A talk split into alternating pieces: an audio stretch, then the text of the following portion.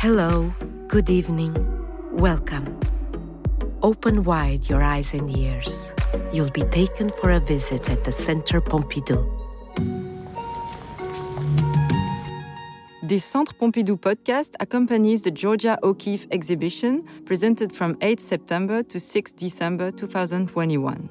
Painter Georgia O'Keeffe, a major figure in American art, was born in 1887 and died in 1986. Her work traverses the 20th century. She drew on the tradition of American landscape painting, contributed to asserting the first modern art in the United States, and heralded the arrival of minimal art.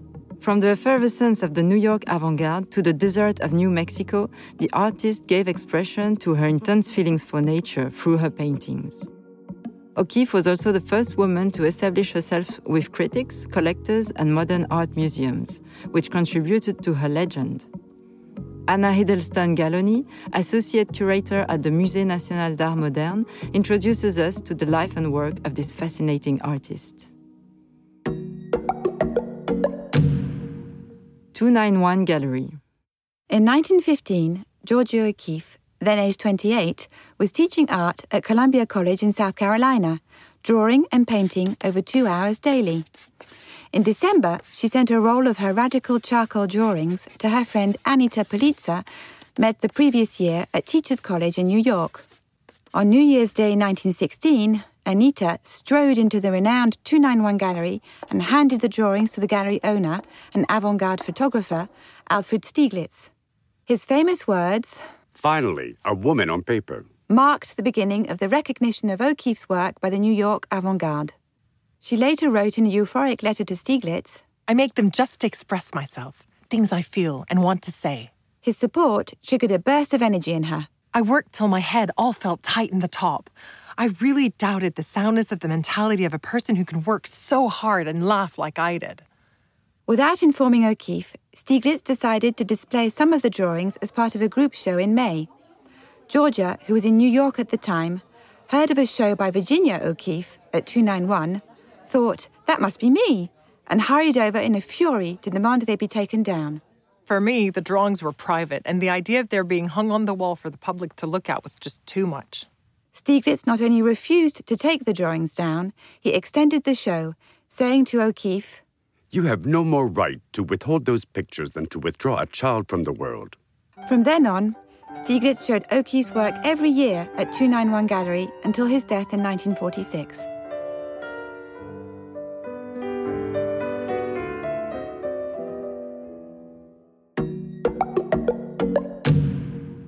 Early works. O'Keeffe moved to Canyon, Texas to teach in late August 1916. She was exhilarated and inspired by the wide spaces and dramatic canyons nearby. Those perilous climbs were frightening but wonderful to me, and not like anything I'd known before. Many drawings came from days like that, and later some oil paintings. Her letters to Alfred Stieglitz were full of the intense sensations nature provoked in her. The plains, the wonderful great big sky makes me want to breathe so deep I'll break. She began a bold series in watercolor of the evening star, where she attempted to convey her deeply felt impressions of the atmospheric phenomena of light in the Texas panhandle. As she walked into the crepuscular sky, her response was immediate and all encompassing. Tonight, I walked into the sunset.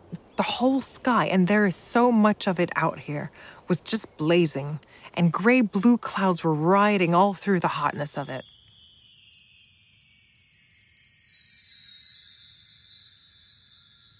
Another series of nudes reveals one of O'Keeffe's rare attempts to portray the human figure.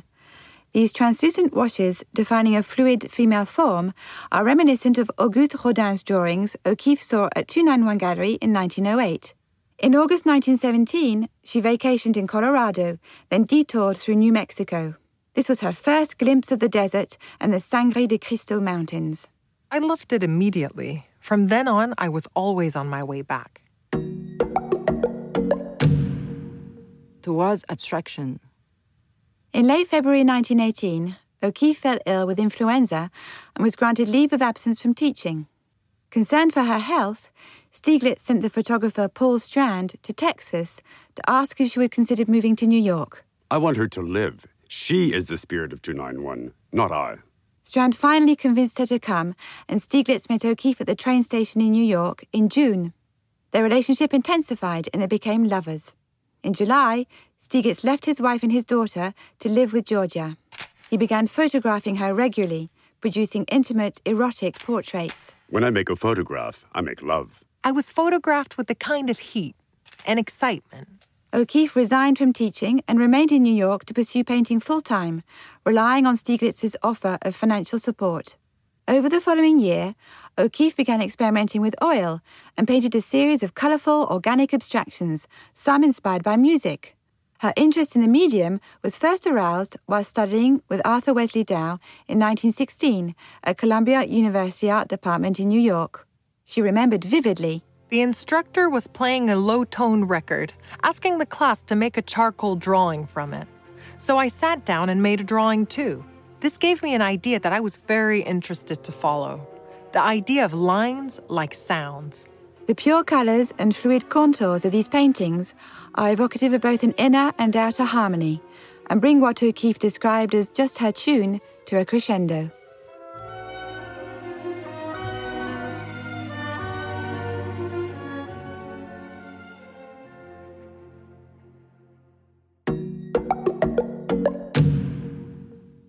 From New York to Lake George.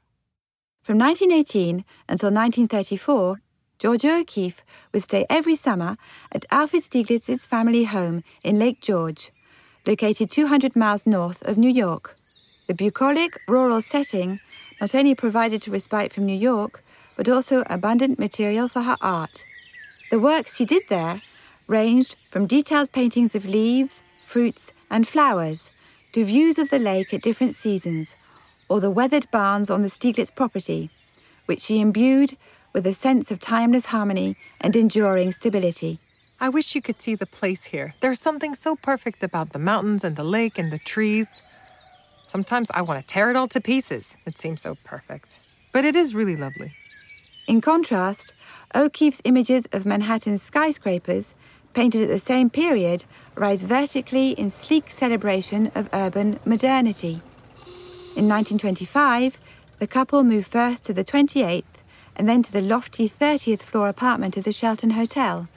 The view of the industrial districts stretching out below the East River to the smoky horizon and the pattern of New York skyscrapers inspired 20 works by O'Keeffe.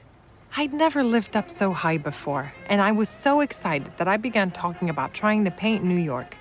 Of course, I was told that it was an impossible idea.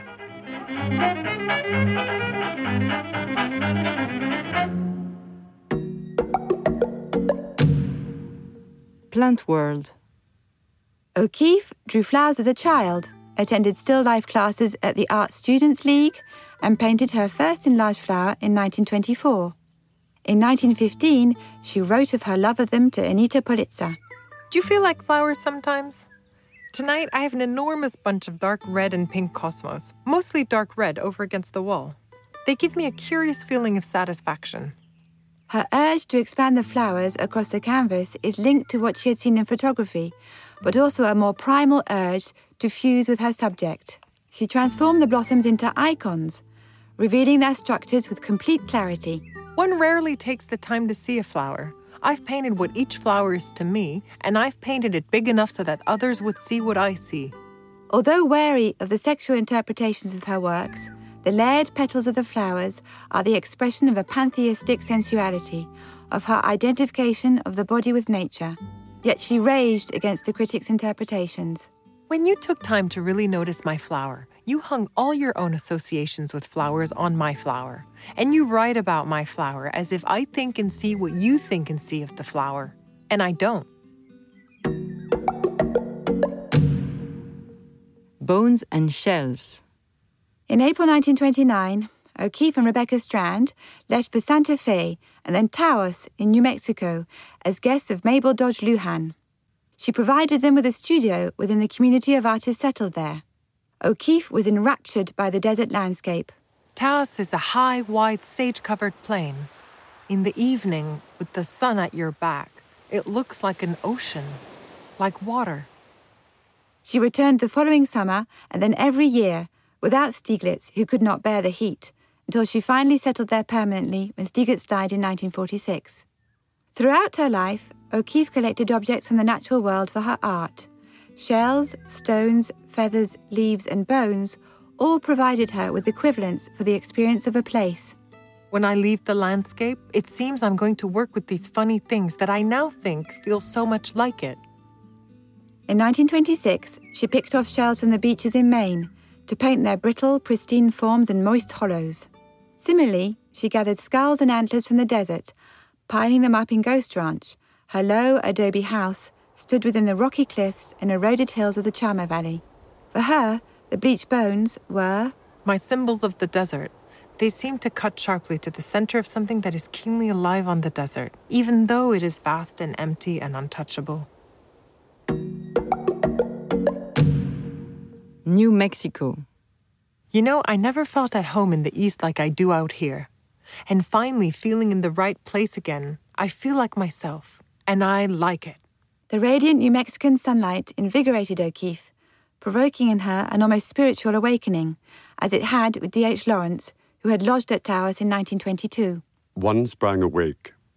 A new part of the soul woke up suddenly, and the old world gave way to the new. During the summers she spent there, O'Keeffe went to numerous Pueblo Indian dances, thrilled by the great aliveness of the agile dancers. Such a beautiful body, all every fiber seemed to go off like fire.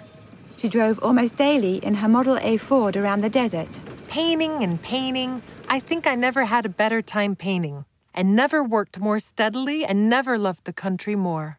She depicted the black Penitente crosses, likening them to a thin dark veil of the Catholic Church spread over the New Mexican landscape. Her organic depiction of the Ranchos Church in soft ochres that merge with the earth embodies the blending of Catholicism with O'Keeffe's own beliefs, inspired by Native American culture, that the divine is immanent within all things. As her friend the artist Russell Vernon Hunter remarked, Her regard for nature seems virtually pantheistic. She loves the sky, the wind, the solitary places, and what grows therein, as she might love a person. Cosmos. In 1945, O'Keeffe purchased an abandoned hacienda in the village of Abiquiu. Over the years, she renovated the building, transforming the original corral into her studio. A long white room with wide windows overlooking the Rio Chama Valley. She also planted a flourishing vegetable garden. Once Stieglitz had died in 1946, she left New York permanently to live in New Mexico. Her world became quieter as she carved out an independent life for herself. I've been sleeping on the roof this week. I like to see the sky when I wake, and I like the air. And I like seeing all over my world with the rising sun. The spaces she lived in blended nature with art and had an essential bareness that suited her. For, as once she said, If you have an empty wall, you can think on it better. Lightfield and Spare, the paintings from the 1950s and 1960s, foresee the minimal style of American art. These years were filled with trips around the world to Asia, Europe, the Far East, and India. Her experience of flight led to a new series of paintings based on aerial views of river patterns. Her sky above the clouds paintings express a yearning to find the feeling of infinity on the horizon line. Early in 1971, O'Keeffe began to lose her central vision. As her sight diminished, so did her work. In 1972, she made her last assisted oil painting from memory. I can see what I want to paint. The thing that makes you want to create is still there. O'Keeffe died on March 6, 1986, at Santa Fe. When asked how she would like to be remembered, she replied simply, As a painter. Just as a painter.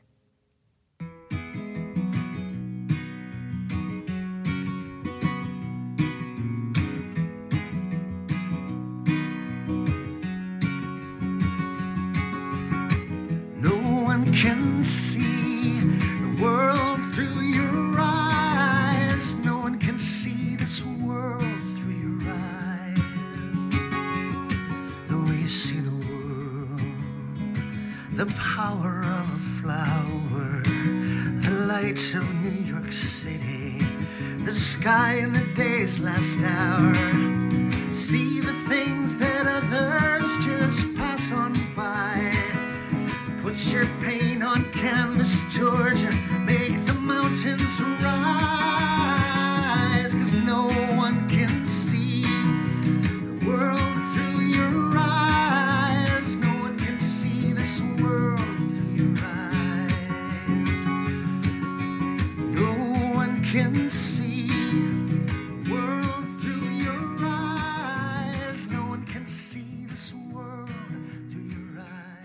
It was a Center Pompidou podcast. You can find all our podcasts on the Center Pompidou website, its listening platforms, and social networks. See you soon with the next podcast.